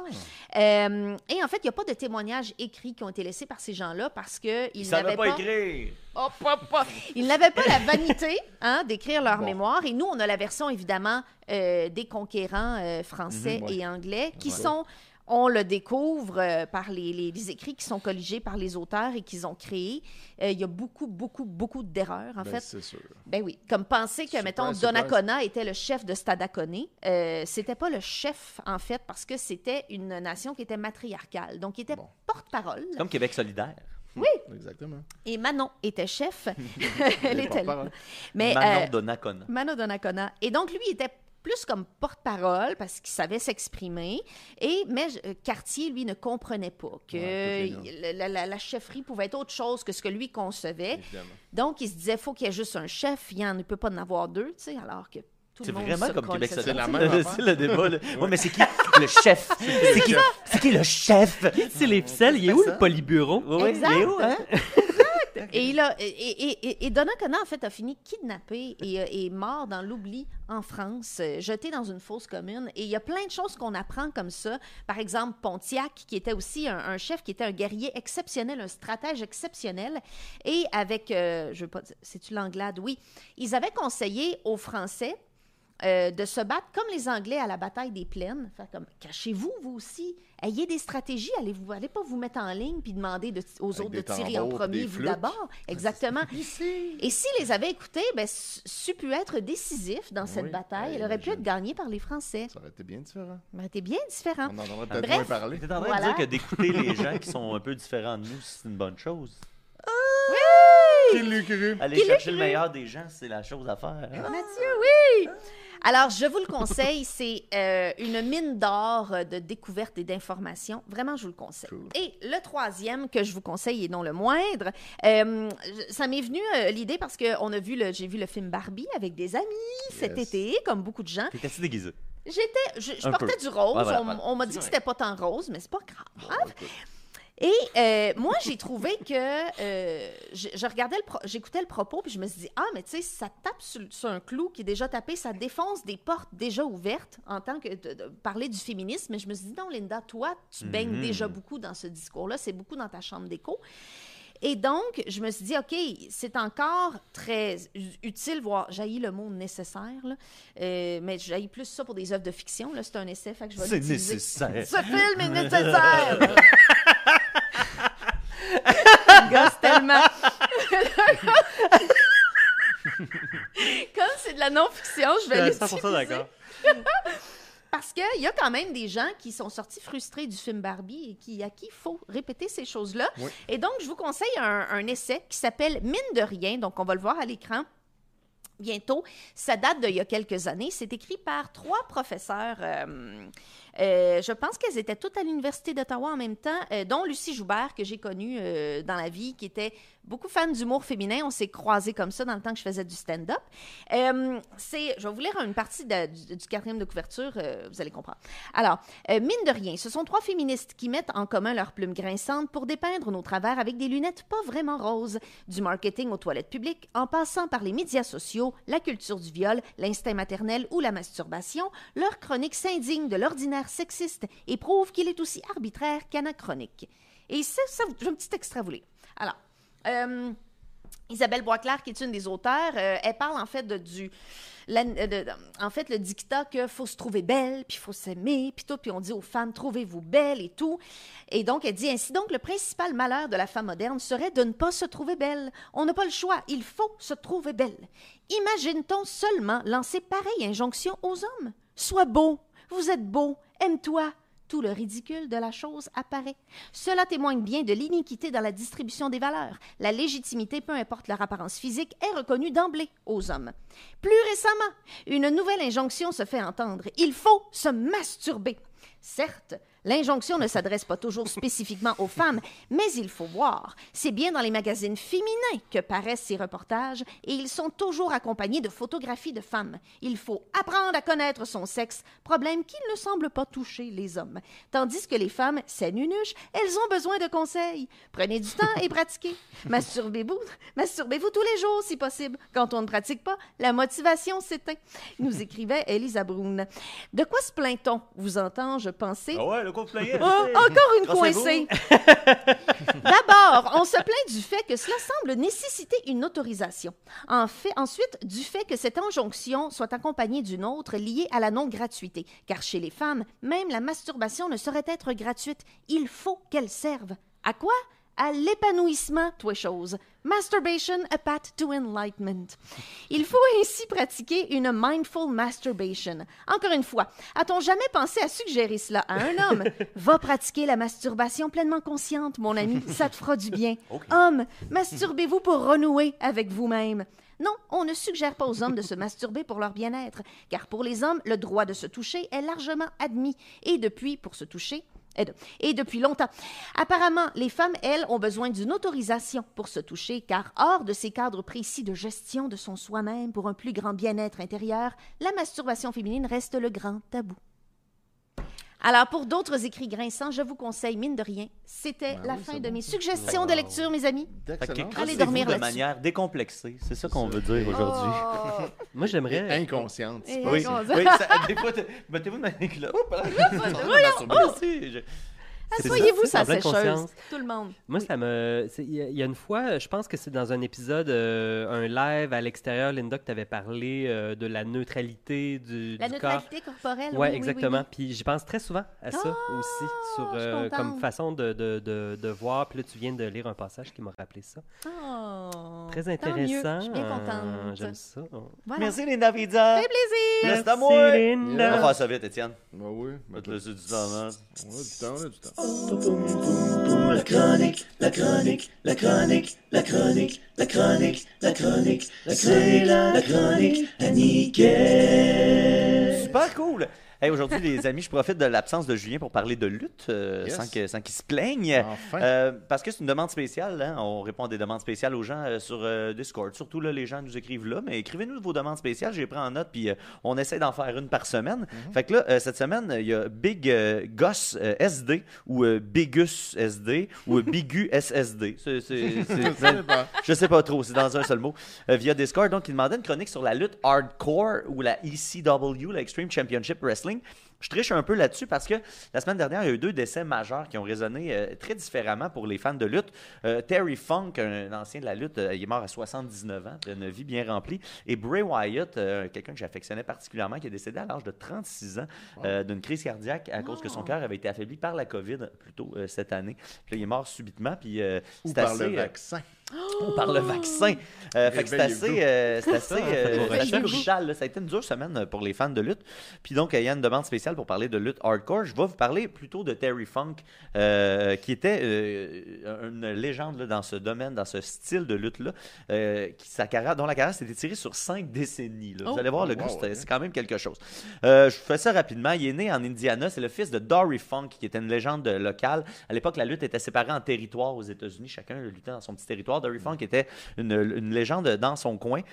Puis après ça, il a déménagé au Texas, qui était une place où la lutte marchait très fort. Et rapidement, il, s'est monté sa propre ligue de lutte qui est devenue une des plus populaires au euh, Texas, la Western State Sports. Fait que là, les, fils Funk, parce que euh, euh, Terry Funk avait un frère qui s'appelait Dory Funk Jr., les deux ont commencé à faire de la lutte très très jeune. Puis ont fait de la lutte spectacle. Après ça, ils sont, allés pratiquer la lutte olympique, la lutte qu'on connaît, au, qu'on voit aux Olympiques, la lutte amateur, mais qui plus professionnelle que la lutte spectacle. Euh, puis ils, se- ils se sont joints à la Texas State University en 1962. Puis euh, trois ans plus tard, ils, ils jugeaient qu'ils avaient assez appris la technique de la lutte pour retourner euh, dans la compagnie de leur père pour lutter euh, dans la lutte spectacle.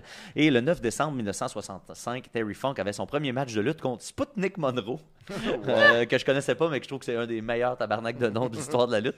Je, je vais, je, vais m'y- je vais risquer de dire que c'est probablement un personnage russe. Sans euh, donc un méchant. Euh, ensuite, il a formé une équipe avec son frère Dory euh, l'in- et à l'intérieur de cinq ans, ils sont devenus une des meilleures attractions majeures de la lutte texane, euh, en ayant acquis la réputation d'être des- les meilleurs lutteurs techniques. C'est drôle parce qu'on connaît Terry Funk parce que c'est un gars qui se tapait avec des barbelés puis des chaises puis des affaires de même, mais quand il était jeune, c'était un esti d'athlète euh, euh, puis il était réputé pour ça. Euh, Ensuite, il s'est marié avec sa femme Vicky Anne, qui était son épouse jusqu'à son décès en 2019. Et ça, dans le monde de la lutte, assez, euh, assez rare, je vous Ah. Dans dirais. le monde en général. Euh, leur talent des deux frères Funk a attiré l'attention de la NWA, qui était à l'époque la plus grosse promotion. Euh, puis Dory Jr., donc le frère de Terry, est devenu champion trois- quelques années plus tard. Puis en 1975, euh, qu- cinq ans plus tard, c'est euh, Dory n'a pas pu se présenter à un show et son frère Terry l'a remplacé et il est devenu champion euh, à ce moment-là, lui aussi. Premier championnat pour Terry Funk en 1975. Euh, et je vais vous dire rapidement comme ça qu'il il a lutté la dernière fois en 2017. Fait que Shit. en 1975, il est devenu champion pour la première fois. En 2017, il a, il a livré son dernier match. Euh, il y a eu un règne de 14 mois. Il a battu des légendes de la lutte, Pat O'Connor, Giant Baba, Dusty Rhodes. Il est allé euh, lutter au Japon, en Australie, à Singapour. Euh, La lutte commençait à s'inter- s'internationaliser à l'époque. Puis après ça, il y a eu une rivalité mémorable avec Jerry the King Lawler, euh, célèbre personnage qu'on peut voir entre autres, euh, qui a eu une rivalité avec, voyons, l'humoriste. Andy Kaufman. Andy Kaufman. Euh, qu'on peut voir dans, dans les films de, de Andy Kaufman, Jerry Lawler, euh, il, il était un grand personnage important de ça. Euh, ensuite, il y a une carrière au Japon qui est euh, une place où la lutte est moins technique, plus brutale. Euh, Il y a quand même la bonne lutte technique, mais ça, ça se tapoche fort dans la lutte japonaise.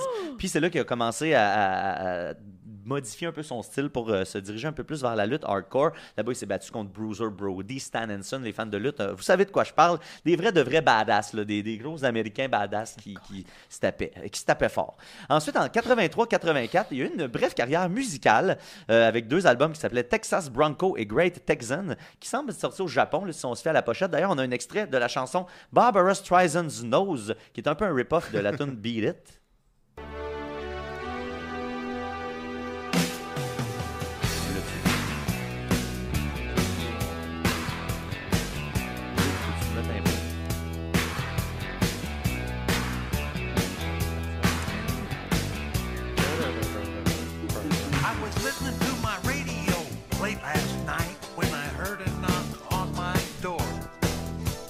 En gros, c'est l'histoire d'une fille qui vient le voir, puis euh, elle est parfaite, sauf qu'il se rend compte qu'elle a le nez de Barbara. Puis là, ça, le fait bien euh, de ça. Tu peux laisser l'extrait pendant que je parle par-dessus. Après ça, en 1985, il a eu son début à la WWE, euh, anciennement euh, la WWF, et euh, il, a tout de suite lutté avec les plus grands.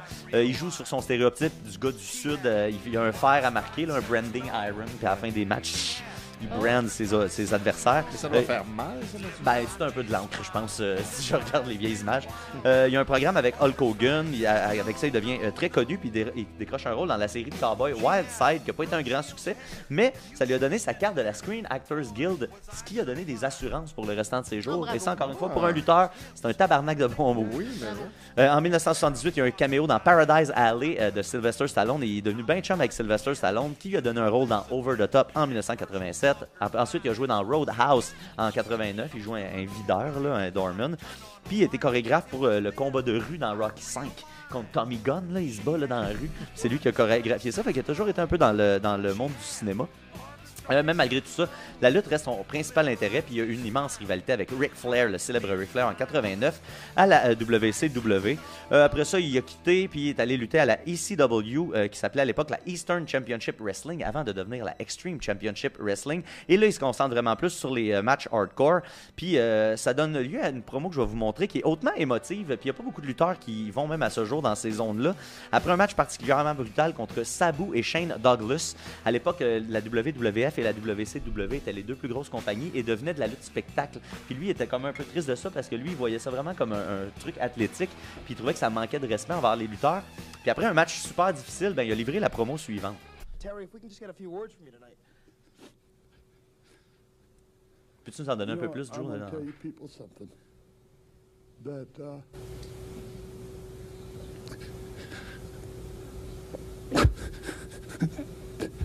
I love wrestling. I've loved it all my life, and I'm going to tell you that uh, I'm not real proud of the way that it's evolved in a lot of places in the uh, country.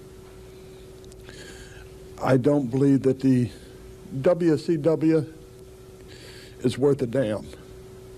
Bon, on peut, on I peut think it euh, arrêter euh, C'est ça, lui, il avait pas peur de pleurer. euh, à- ouais. des- le- il, il- il montrait vraiment tout le temps ses vraies émotions. Je pense que c'est pour ça que les gens l'aimaient aussi.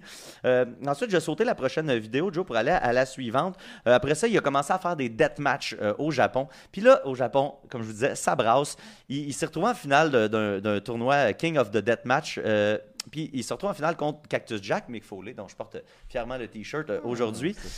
Euh, puis dans un match, euh, le match ultra violent intitulé un match No Ropes, Barbed Wire, Exploding Barbed Wire, Boards and Exploding Ring, Time Bomb Dead Match.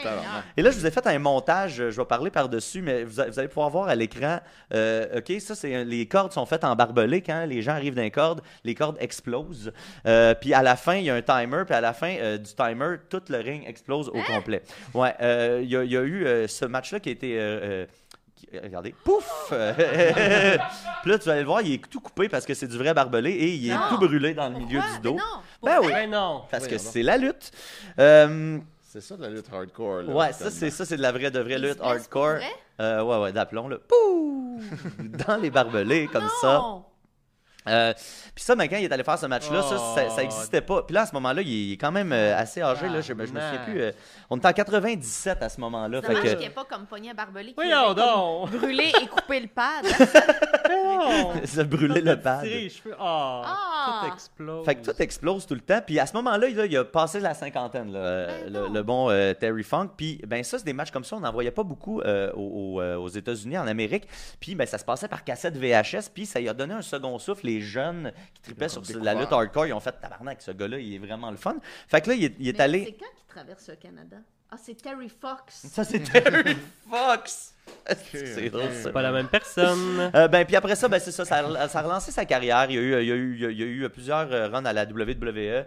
Euh, puis euh, c'est un gars qui aurait pu être millionnaire des dizaines de fois, mais il a toujours voulu faire ce que lui, ça il tentait de faire. Fait que rapidement, euh, il y a eu plusieurs fois, il a refusé des contrats à la WWE, la, la, la ECW, la WCW, euh, qui aurait rapporté beaucoup d'argent pour aller faire des petites promotions indépendantes, pour aller euh, aider des compagnies qui se lançaient à se démarrer, à, à faire gagner des jeunes. Euh, tu sais, il n'y avait pas peur de mettre les autres over, euh, comme on dit dans la lutte. Aller faire de Euh, l'impro. Oh non, ça c'était Pierre. ça, Luc c'est Funk. Pierre-Luc Funk, ne pas se mélanger.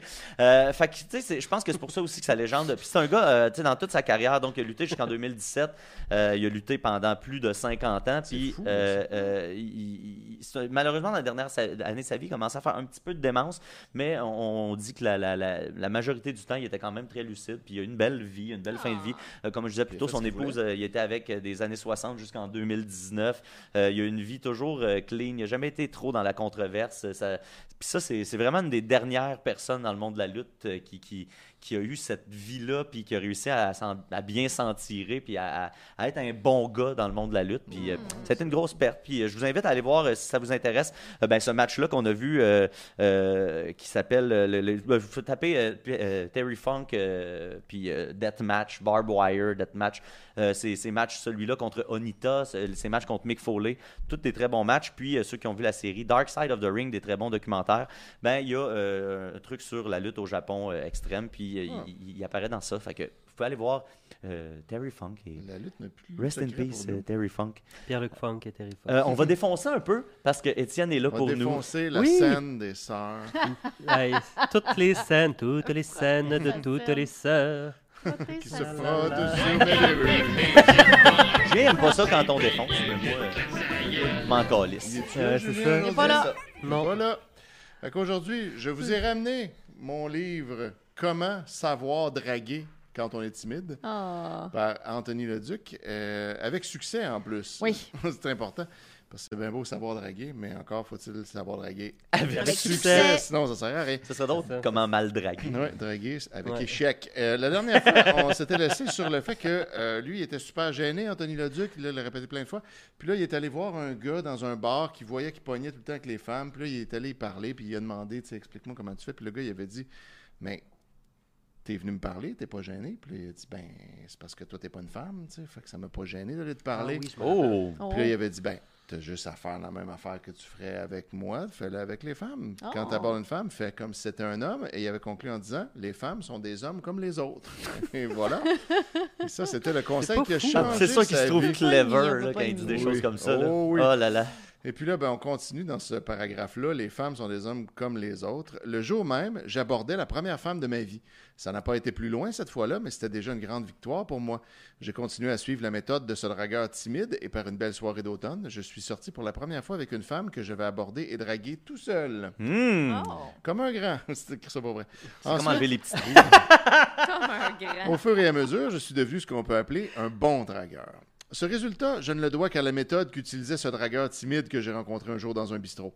Et cette méthode, je vais la partager avec vous. Et même si vous avez déjà essayé beaucoup de façons pour perdre votre timidité en draguant, vous serez surpris du résultat. Déjà parce que vouloir perdre cette timidité est une erreur. Il faut juste savoir l'utiliser à votre avantage. Oh. Ah. Parce que ça, c'est un de ses grands secrets, c'est que la timidité peut devenir une force, selon lui. Je vais vous raconter une histoire vraie qui va mieux vous faire comprendre ce concept que n'importe quel discours. Un employé de musée travaillait dans un bureau à mettre des tampons sur des lettres et à les mettre sous des enveloppes. OK. Drôle de job, je sais pas trop. Un jour, son chef lui annonce qu'il doit changer de service et l'employé se retrouve à devoir faire le guide pour faire visiter le musée à des groupes de visiteurs. Comme Isabelle Junot. Exactement. C'est comme ça qu'elle a eu sa job. Elle aussi était en train de mettre des tampons sur des lettres. L'employé, qui était un grand timide, devint blême. Comment allait-il pouvoir parler en public? Il essaya de refuser, mais son chef fut intransigeant. Il devait faire les visites au musée où c'était la porte. Il aurait pu juste choisir de prendre la porte, mais bon. L'employé passa alors des nuits blanches Comme Isabelle. En préhendant sa première visite et se préparant tant bien que mal à répéter son texte. Le jour tant redouté arriva et l'employé, transpirant à grosses gouttes, se retrouva devant un groupe de 30 visiteurs avides d'écouter leur guide. Quand il prit la parole, il bredouilla, se trompa dans son texte et sentit tous les regards sur lui. Finalement, arrivé à la fin de sa visite, tant bien que mal, il souffla. La visite n'avait pas été un franc succès, mais le principal était là. Il avait terminé sa première visite. La deuxième se passa un peu mieux, mais ce ne fut pas non plus une grande réussite. Puis 10 visites, puis 100 visites. À votre avis, comment s'était passée sa centième visite par rapport à la première? Mieux! Vous l'avez deviné?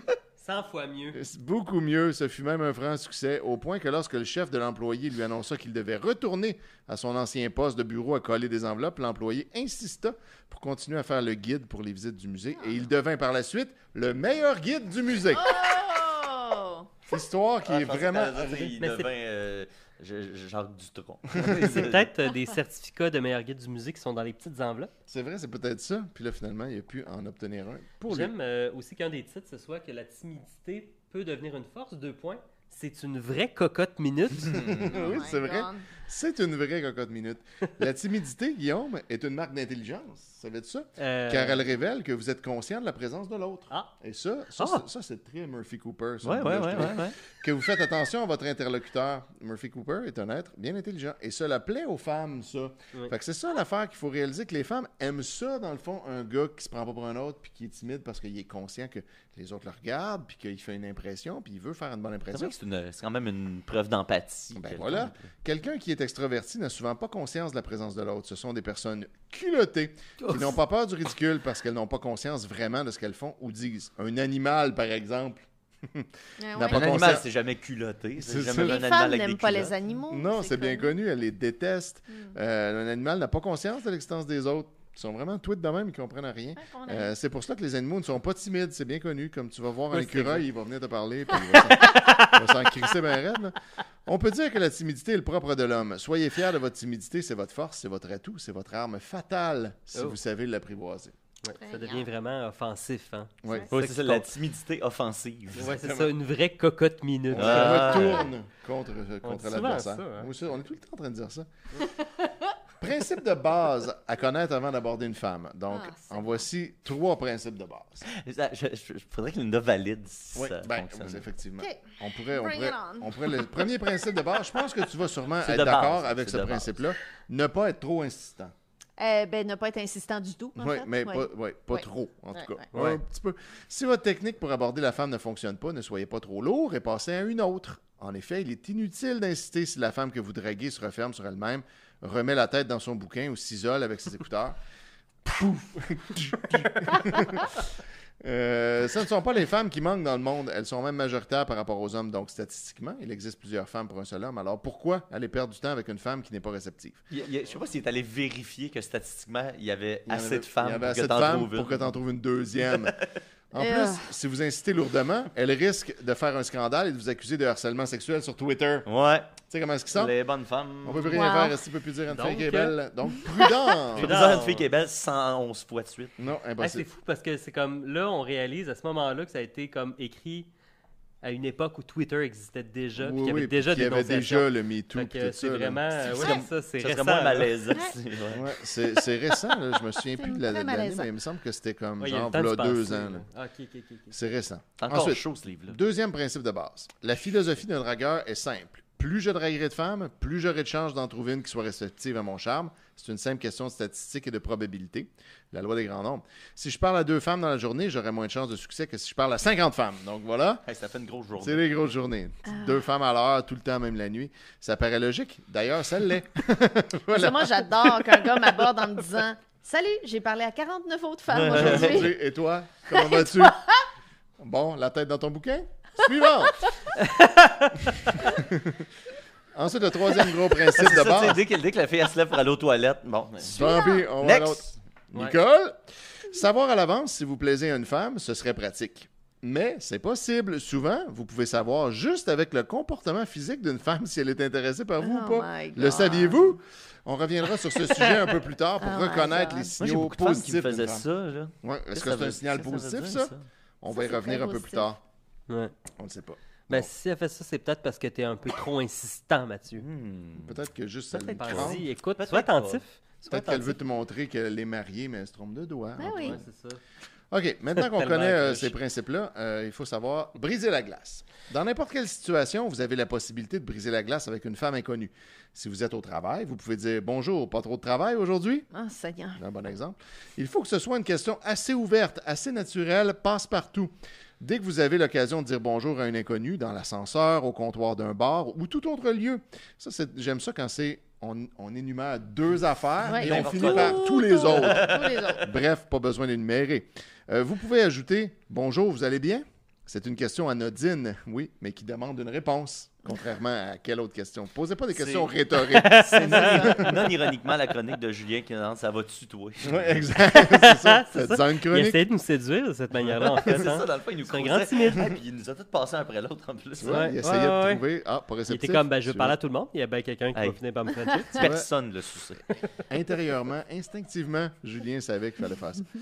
La femme peut se contenter de vous répondre bonjour, oui, très bien, merci, mais il est également possible, si elle est plus ouverte, qu'elle vous réponde bonjour, oui, très bien, merci, et vous? Et là, c'est là, là, Oh, là, il y a un échange. Là. Dans ce cas, vous pouvez... vous pouvez lui raconter une anecdote que vous avez vécue dans la journée, ou une anecdote inventée, parce qu'après tout, elle ne sait pas ce que vous avez fait de votre journée. Ah.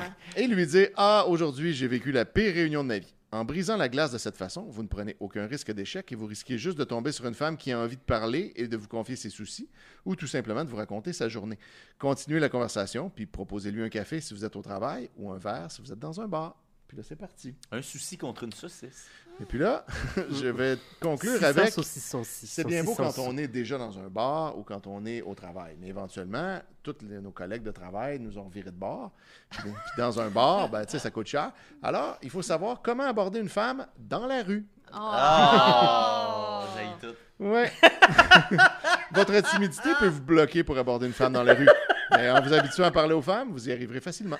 C'est comme, tu sais, au début, j'étais comme, ah, tu sais, c'est vrai, il faut, faut transformer les désavantages en avantages, hein, la timidité. Ah. ben, c'est une force. Puis là, j'étais comme, hmm, Puis là, plus Non, les paragraphes Tu passent, plus c'est pas trop. tu. Ben, il dit les femmes du bureau, c'est sûr que selon sa stratégie, il a parlé. Mais tu sais, mettons, là, moi, là, je pars dans les bureaux une journée, là, puis là, je trouve toutes les filles du bureau. Combien ça prend de secondes avant que ça se sache, tu sais? Que les gens, ben, c'est Valentin. Hey, mais tu m'as bonjour aujourd'hui. Ah, moi tout. aussi. Aujourd'hui. Ouais, raconté la pire réunion de sa vie? Moi aussi. là, j'étais à cette réunion-là, moi. Là, surtout quand tu vas dans une place, surtout quand tu vas dans une place, c'est des cubicules. Puis là, Ouais, tu t'entends Ils l'autre. fait juste passer d'un à open l'autre.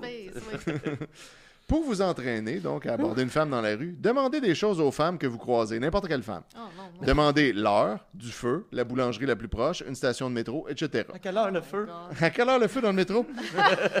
Ainsi, le contact avec une femme inconnue va peu à peu sembler normal pour votre cerveau et votre timidité va s'habituer à cette situation. Fait que là, à ce moment-là, tu n'essayes pas de cruiser, tu fais juste demander une information qu'elle va te donner, puis c'est tout. C'est une pratique. Juste pour comme tu es habitué de parler à une femme random.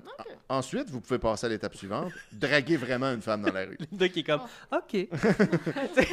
Genre comme je suis comme, ah ouais? Alors, J'aime ton ouverture. Maintenant que vous êtes rendu prêt à les draguer vraiment, tout d'abord, une règle de base. Pour pouvoir draguer une femme, il faut qu'elle soit immobile. Tabarnak! Ben voyons. Ben oui. Non, mais c'est logique. Faut-tu que tu la tiennes ou Ah ben là, ça c'est pas dit. On ne Faut peut pas draguer une femme en mouvement. C'est impossible, ça. Il y a Non, des gens parce qui ont qu'elle déjà peut essayé s'enfuir. ça. Ouais, et c'est tu ça. peux pas draguer une femme en mouvement. Il y a aucun moyen. Il faut qu'elle soit arrêtée afin de pouvoir être réceptive à ce que vous lui dites. C'est pour ça que l'abordage existe. Pour faire Oh my stopper la God. femme. Parce qu'une femme ne peut pas marcher et parler. Et écouter. Non, non, non. et écouter. impossible. Impossible. Cela peut être une demande de renseignement ou tout simplement pour lui dire qu'elle vous plaît. Quand vous commencez à l'aborder, précisez-lui que vous ne lui demandez que quelques secondes d'attention. Commencez avec ça et ça, ça met en confiance. Le moi, en tout cas, Et moi, là, ça j'ai- marche tout le J'ai temps. pas ça. de vibe de tueur si un gars me dit Non, non. bouge pas. Bouge pas. Tu me plais. Tu me plais, mais Prends ça juste pas long. quelques secondes. Juste quelques secondes. Oui, oui, OK. Ça fera pas mal. Vous pouvez lui dire que vous tenez à lui faire savoir que vous la trouvez vraiment charmante. Ah. La femme peut alors être amusée, flattée et curieuse de continuer la conversation avec vous. Oui. Or not. Ça, ça va arriver souvent. Si ça ne marche pas, récidivez avec une autre femme. Comme il y en a plein dans la rue. Là. Ben oui. C'est à tous les coins de rue. Euh, c'est en multipliant vos entraînements que vous réussirez à tomber sur une femme positivement intéressée et non pas négativement intéressée. Il n'y a pas de secret. Aucun grand dragueur ne drague qu'une seule femme. La réussite des grands dragueurs est qu'ils draguent énormément de femmes dans toutes les rues. Ainsi, sur le lot, il y a un pourcentage de réussite automatique et en même temps, le dragueur acquiert de l'expérience et devient meilleur. Ah.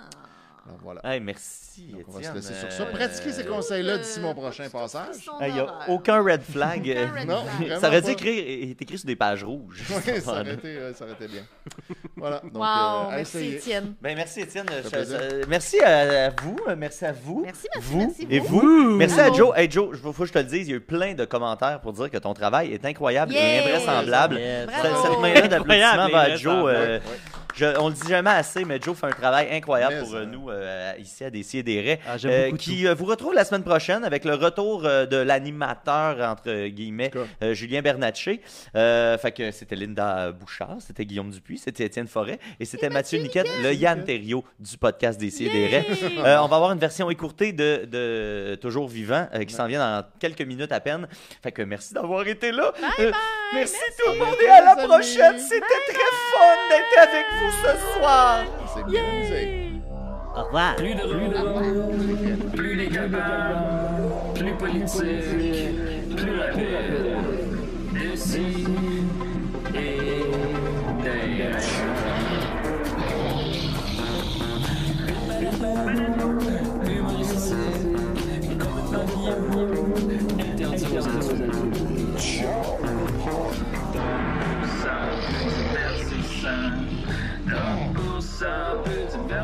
divertissant, peut contenir des arrachés. Plus drôle, plus drôle, manque un peu d'explosion.